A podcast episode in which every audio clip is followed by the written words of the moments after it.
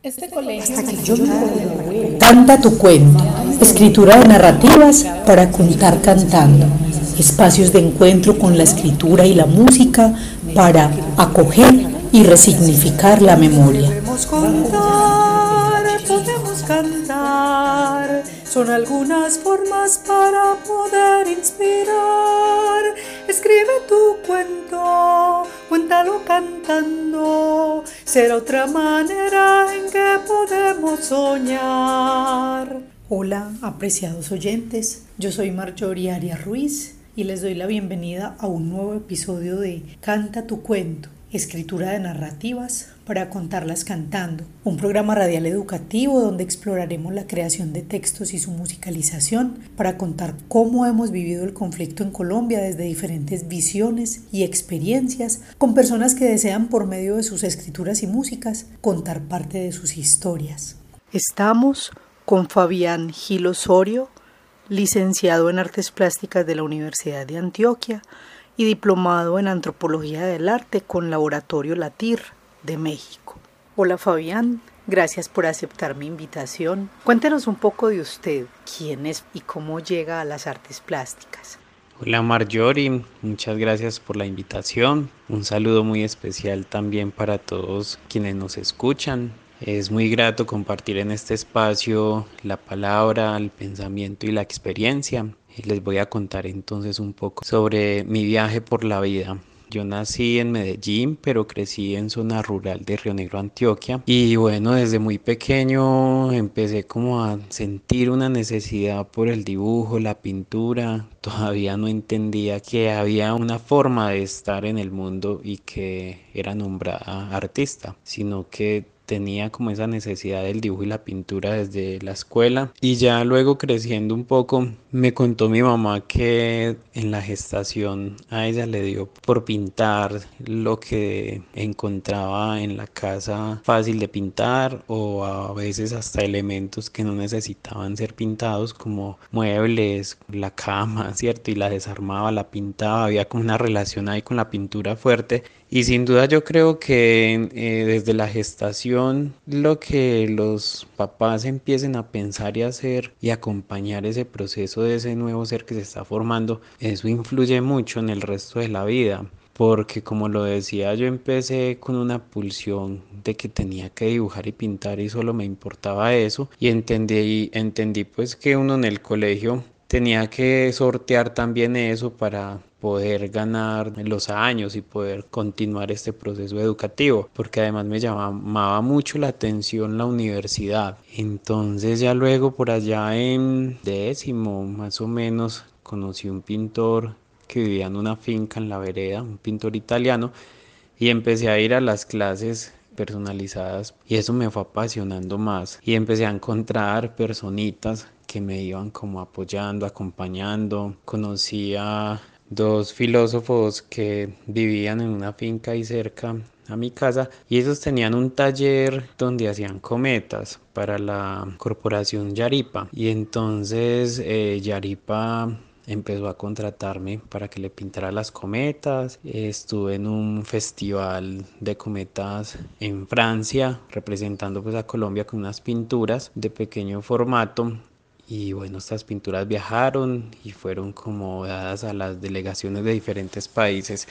Y eso me empezó a motivar mucho. Salí del colegio, me puse a trabajar en otras cosas, pero sin perder la idea de, ser artista y de seguir dibujando, seguir pintando, hasta que ya tuve la oportunidad de entrar a la Universidad de Antioquia. Y allá empecé a encontrar otras posibilidades, empecé a encontrar otras narrativas y empecé también a hacerme preguntas por esa relación de la vida y la muerte en un país que es tan complejo, usted transitar ciertos territorios con tranquilidad y que empieza uno como a no solo ver noticias, sino escuchar relatos, digamos, que lo impactan a uno mucho y que le empiezan a generar preguntas de cómo es el país en el que uno está desarrollando su vida. Entonces yo creo que para mí la universidad fue fundamental porque yo antes pensaba en el dibujo y la pintura como algo muy visceral, por así decirlo, desde el acto de pintar y dibujar. Y la universidad me empezó a mostrar lo que implica pensar como como artista y que esto ya no se vuelve solo el dibujo y la pintura, sino que son gestos que empiezan a marcar su forma de pensar y sus preguntas. Entonces yo creo que la forma de uno llegar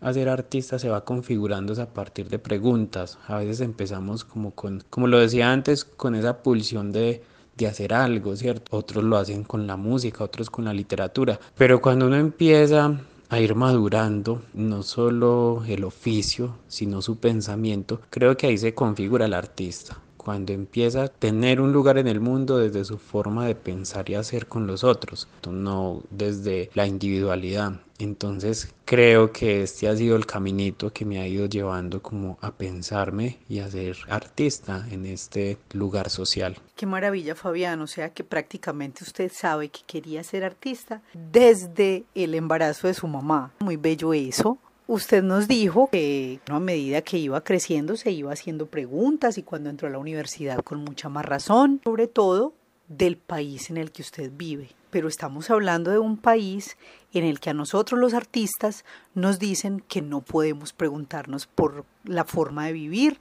por el conflicto que estamos viviendo y por todo lo que tenga que ver con las problemáticas nacionales.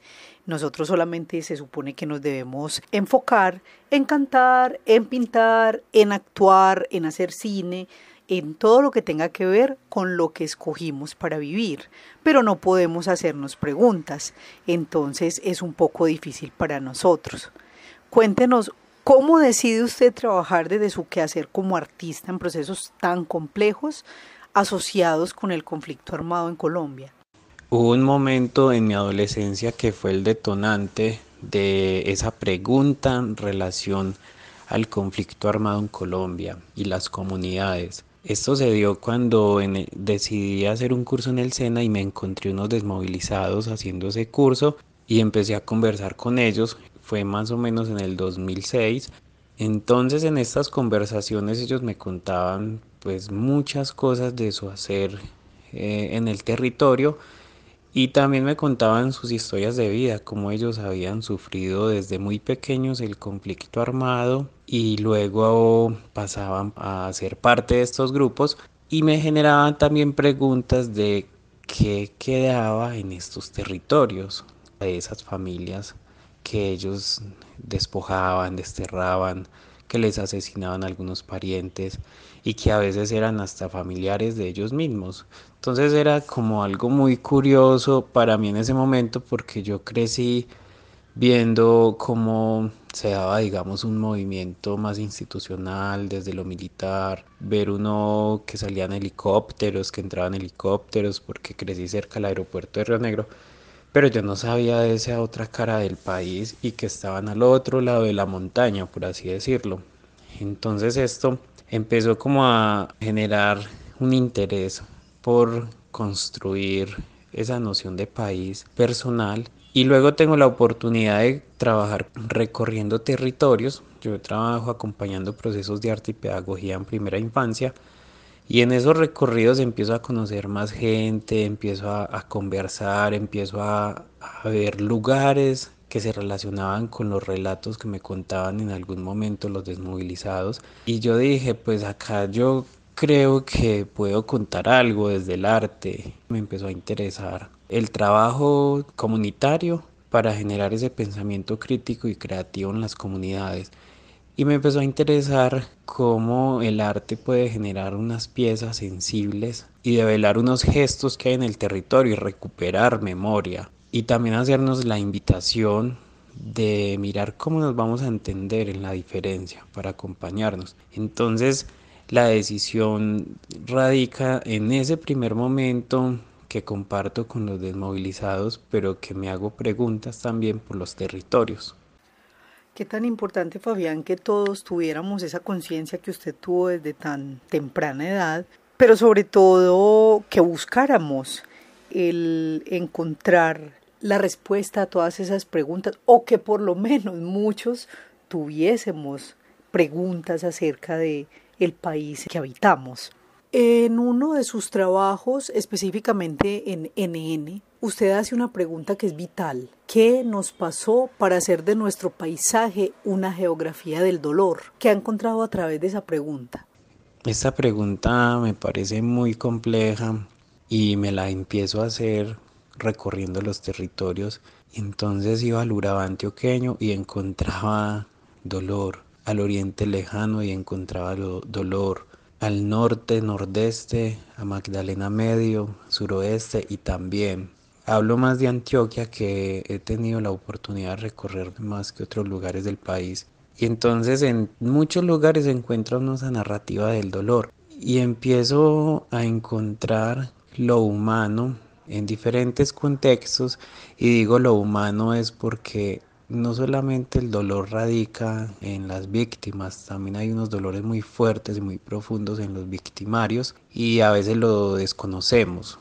Con esto no quiero decir que lo uno sea más importante que lo otro o lo uno no sea importante y lo otro sí. Quiero aclarar eso. Me empiezo a encontrar a través de esta pregunta una relación humana cercana y horizontal con los otros, muy construida desde la escucha y el respeto por el otro, por esa diferencia. Para mí es determinante el cuidado del otro y también la invitación para el otro para que cuide de ese otro, como una cadena. Desde los procesos pedagógicos que acompaño, ese es el interés más profundo que yo tengo, es cómo nos vamos a entender en la diferencia, porque acá no se trata de ser todos iguales, se trata de respetarnos la vida y respetar el pensamiento en esa diferencia. Y es acá, Marjorie, donde yo digo que el arte tiene un papel fundamental porque tiene la capacidad de generar puntos de encuentro sin importar una condición socioeconómica o digamos intelectual, pero genera esos espacios de encuentro para la reflexión, para el diálogo, para mirarnos a los ojos como seres humanos, para escucharnos. Y eso es supremamente importante, cómo el arte permite reconstruir tejido social. Fabián, me deja sin palabras realmente porque tiene toda la razón. Me llaman la atención sobre todo tres cosas que usted dijo que creo que son vitales en nuestro país. Respetar al otro, entendernos en la diferencia, escuchar al otro.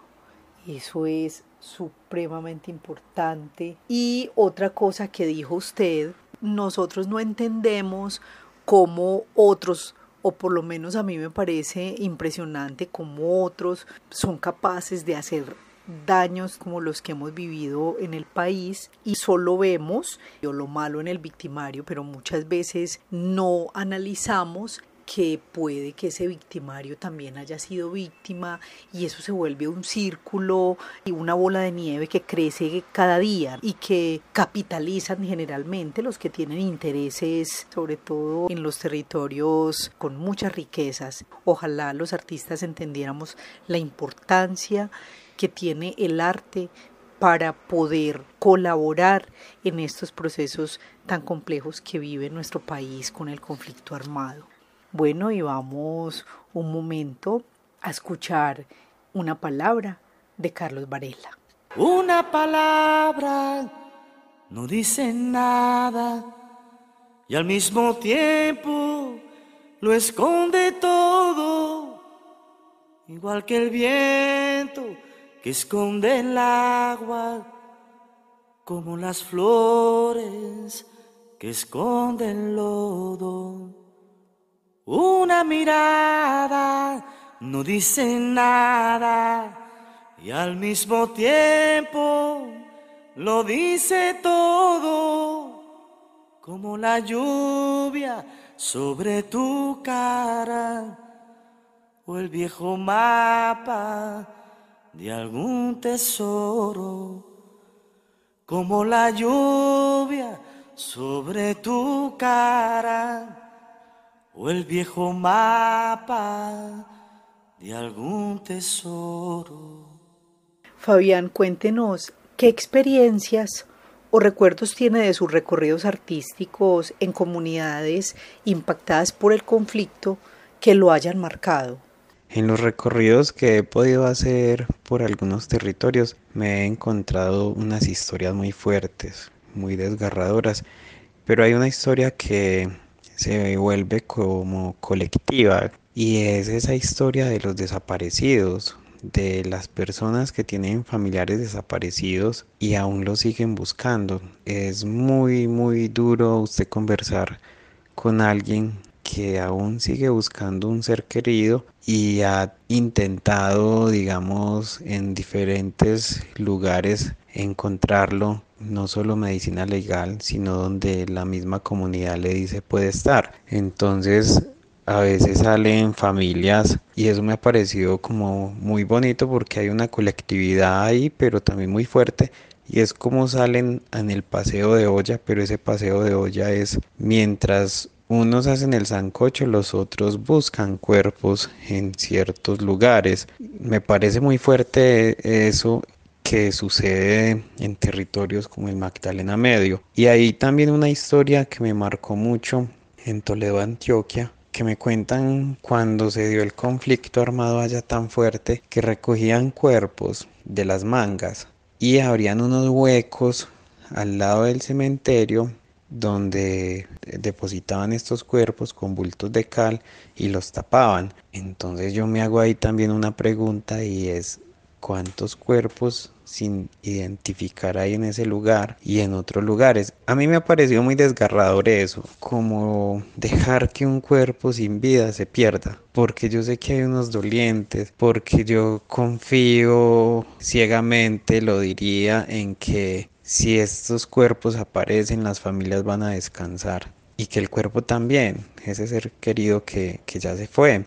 Entonces eso ha sido como de las historias más fuertes que me han parecido a mí y también pues estar uno parado en el río Cauca hablando con las personas que viven ahí cerca. Y cómo le cuentan a uno la forma digamos en que aparecían los cuerpos en las orillas del río y que ellos trataban pues también de recuperar o a veces no era el cuerpo sino una parte del cuerpo. Y es como lo único que se tiene de evidencia de esta persona que está desaparecida gran parte pues como de su cuerpo. También me marcó mucho la historia de Puerto Berrío, de cómo las comunidades eh, rescataban los cuerpos que bajaban por el río Magdalena y los adoptaban. Me marcó esto mucho porque tiene que ver con, con la empatía con ese ser que va viajando por el río Magdalena y que no nos pertenece, por así decirlo, pero que lo adoptamos, lo acogemos y le hacemos un ritual para que siga su transición de la vida a la muerte. Muy fuertes esas experiencias que nos cuenta Fabián y eso es todo lo que vive la gente, sobre todo en el campo de nuestro país. Me hizo recordar al libro de Los Escogidos de Patricia Nieto que cuenta maravillosamente la historia de, del río Magdalena en Puerto Berrío, ¿no? Es, es muy bello. Yo creo que ese tipo de libros todos deberíamos leerlos y empezar a conocer nuestra historia para que sepamos y nos pongamos un poquito, como dije antes, en el lugar de los otros y poder entender qué es lo que viven muchas otras personas que les ha tocado muchísimo más duro que a nosotros. Bueno, y llegó esa parte que todos esperamos, o por lo menos yo siempre la espero con ansias cuando estamos en este programa, y es que nos preparó en el escrito y en la canción el invitado. Así que cuéntenos, Fabián. El escrito que les voy a compartir nace de mi obra y de los recorridos por el río Magdalena. Río Magdalena. Si volviera a morir, cuando vuelva a nacer me tiraría sobre el río Magdalena, navegaría a su ritmo y me perdería en esos bellos y turbios paisajes. Volvería a ser un NN, pues al final todos somos olvidados. Me fundiría en sus aguas, vadearía en su profundidad. No esperaría remansos donde descansar. Haría el viaje una bella melodía. No tendría más que muchos nombres o quizás ninguno. Ya no volvería a preguntar al día o a la noche. Sería un navegante interminable por sus aguas, o quizás sería más agua que carne, más agua que nombres. Mi identidad estaría en todos los lugares del río, y ahí, en ese lugar, configuraría mi memoria, una sola pero plural. Una memoria sin nombre, sin recuerdos, solo presencia con cada sonido, color, movimiento, silencio y penumbra. Volvería a ser un NN. Gracias Marjorie por la colaboración en esta canción, ya que fue un trabajo en conjunto. Vamos a escucharla. Río Magdalena, Río Magdalena, Río Magdalena, Río Magdalena, el de los bellos y turbios paisajes, el de los NN, el de los bellos y turbios paisajes, el de los NN, Río Magdalena, de los olvidados, de los que vadean su profundidad. Quiero hacer mi viaje en ti, soy un navegante. Memoria sin nombre en ti, soy un nene. Río Magdalena, Río Magdalena, Río Magdalena, Río Magdalena el de los bellos y turbios paisajes, el de los NN, el de los bellos y turbios paisajes, el de los NN. Muy bien, muchas gracias, muy bello, muy bello. Hacemos buen equipo, ¿sí o no? Usted escribe y yo hago la canción, súper bien. Fabián, su trabajo me parece muy bello porque aborda con dignidad la realidad de las personas que han sufrido y los lugares que han sido testigos del dolor de la desaparición forzada. ¿Cómo logró usted enfocarlo de manera que los cuerpos y los territorios nos convocaran a que nos sintiéramos parte de esa situación? Yo creo que el arte es una forma de hacer pedagogía. Yo transito en esa relación arte y pedagogía y cuando desarrollo una exposición me interesa mucho hacer unos laboratorios creativos donde cada uno pueda hacer preguntas y reflexionar sobre estas obras. Y en estos diálogos conversamos mucho de cómo se ha configurado la noción de país de cada uno según el territorio que habita y cómo también esos territorios lo podemos ver como un ecosistema y no me es ajeno saber que en cierto lugar desaparecieron una persona o que a cierto amigo le desaparecieron un familiar. Entonces esto hace como unas relaciones empáticas con los territorios y también con ese silencio que a veces se hace presente cuando vamos a hablar, digamos, del conflicto armado o de, los, o de los desaparecidos, que a veces son temas que no queremos tocar, que queremos como tenerlos en silencio, pero que sin duda cuando uno empieza a recorrer el país es una narrativa que está ahí presente, que es importante develar esas memorias, porque esto no lo podemos seguir repitiendo. Tenemos que generar unos sistemas empáticos y reflexivos de cuidado entre nosotros. Y lo otro muy importante es que yo no presento el cuerpo de manera literal, sino que genero unas narrativas que haga que se piense el cuerpo de una manera poética, pero hago acá la aclaración, no es una poética o metáfora que quiere lavar la memoria, sino que la hace presente de otras maneras y que le hace presente al otro la reflexión de el por qué en nuestro territorio ha venido sucediendo esto, lo que mencionaba anteriormente, porque hemos configurado una geografía del dolor y no otra. Y creo que esto no hay que desconocerlo, no hay que hacerle el quite, hay que reconocerlo antes para no repetirlo. Realmente cuando yo vi su trabajo me sentía como llevada a esos sitios donde han habido tantas cosas, pero era de una manera bella, a pesar de que está rememorando todo esto del conflicto, de la desaparición forzada, que ha sido pues como su trabajo sobre todo. Creo que solamente hay uno de los trabajos en el que sentí bastante estrés. Bueno, no voy a contar nada para no adelantarle a quienes quieran de verdad verlo, vale la pena ir a la página de Fabián Gil y mirar su trabajo porque es muy muy bonito lo que hace, súper recomendado para todos que lo miren y que miren de otra manera también desde las artes todo esto tan horrible que hemos tenido en el país. Bueno, y qué mejor momento para que volvamos a una de, nuestras canciones en, el programa, la canción del perdón de César López. Esta es la canción que canto para sanar las heridas que la vida trae. Esta es la canción que canto para perdonar, pedir perdón perdonarme. Fabián, cuéntenos un poco sobre los espacios creativos que usted ha propiciado en distintas comunidades.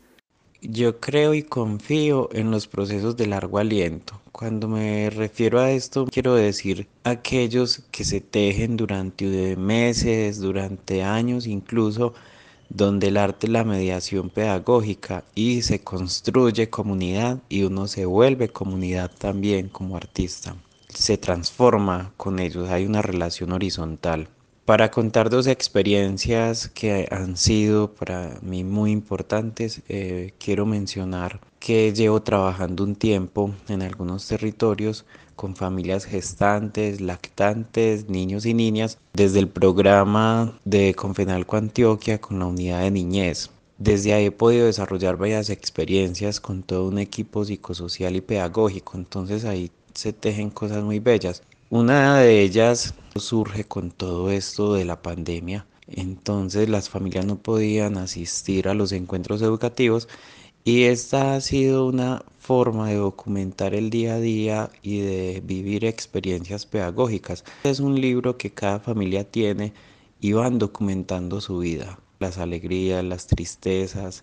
Es una manera de documentar la vida y de narrarla para ellos como familia. Y también eh, a veces nos presentan este libro para nosotros ver las experiencias que se han venido tejiendo y también conectamos otras experiencias de encuentros educativos o talleres creativos que estén relacionados con lo que sucede ahí en su territorio y entender la casa como universo creativo. Ese ha sido un proceso muy bello, tenemos muchas de estas bitácoras con las familias de Maceo y Puerto de Río Antioquia. Entonces es uno poder ver cómo la familia empieza a escribir poesía, a dibujar, a hacer recorridos sensoriales por la casa, a reconocer su espacio como un ecosistema para el aprendizaje, la creatividad, el fortalecimiento del pensamiento crítico y creativo de ellos. Entonces acá el arte es como una mediación entre lo pedagógico, lo psicosocial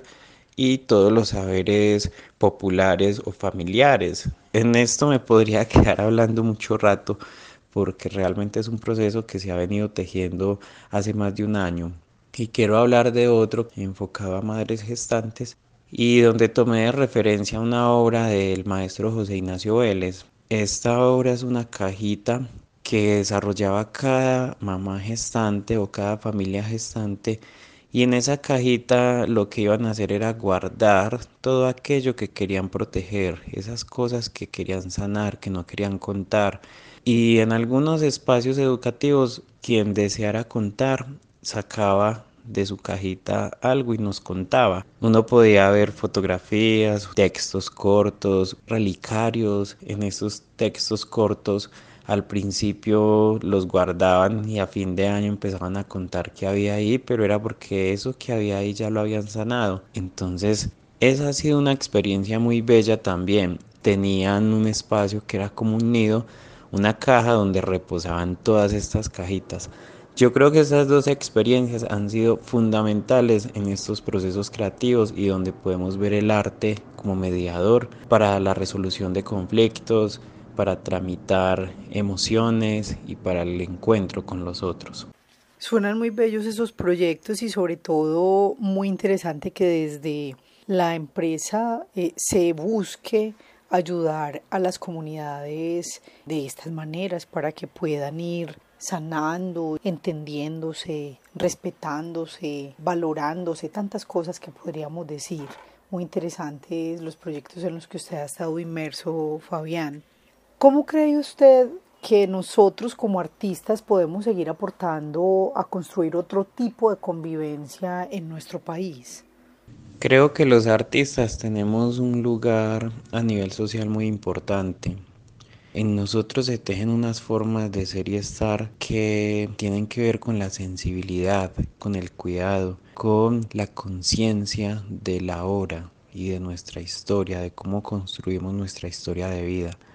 Yo creo que nosotros como artistas podemos aportar mucho a la no repetición de ciertas situaciones violentas que hemos vivido como país, en el sentido de generar espacios de escucha reflexivos a través de las obras, de conquistar las instituciones por medio del arte, que crean y confíen que el arte es un camino para construir espacios críticos, colaborativos, comunitarios, el respeto con el otro, me refiero a poder estar en la diferencia, reconocernos desde todas las situaciones socioeconómicas y culturales. Creo que el ser artista en un país como este, más que decir que vamos a ser militantes, por así decirlo, o vamos a ser activistas, es ser consciente de que todo esto que hacemos desde los procesos creativos aportan de manera muy importante para la sociedad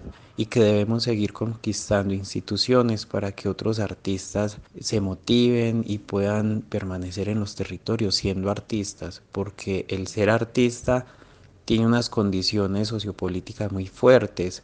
Lo digo en qué sentido, en que económicamente tiene que aprender uno a sortear un montón de asuntos para seguir siendo artista, ¿cierto? Para no dejar que se desvirtúe ese papel y su práctica. Entonces yo creo que es fundamental poder generar espacios de escucha y yo diría este es uno de ellos. Es un espacio que permite generar reflexiones, documentarlas, compartir y se generan unos diálogos de saberes muy importantes que quienes escuchen seguramente se van a sentir o inspirados o invitados a hacer algo. Entonces yo quiero hacer la invitación a que creamos en el arte como un camino para estar en la diferencia y para construir pensamiento crítico y creativo.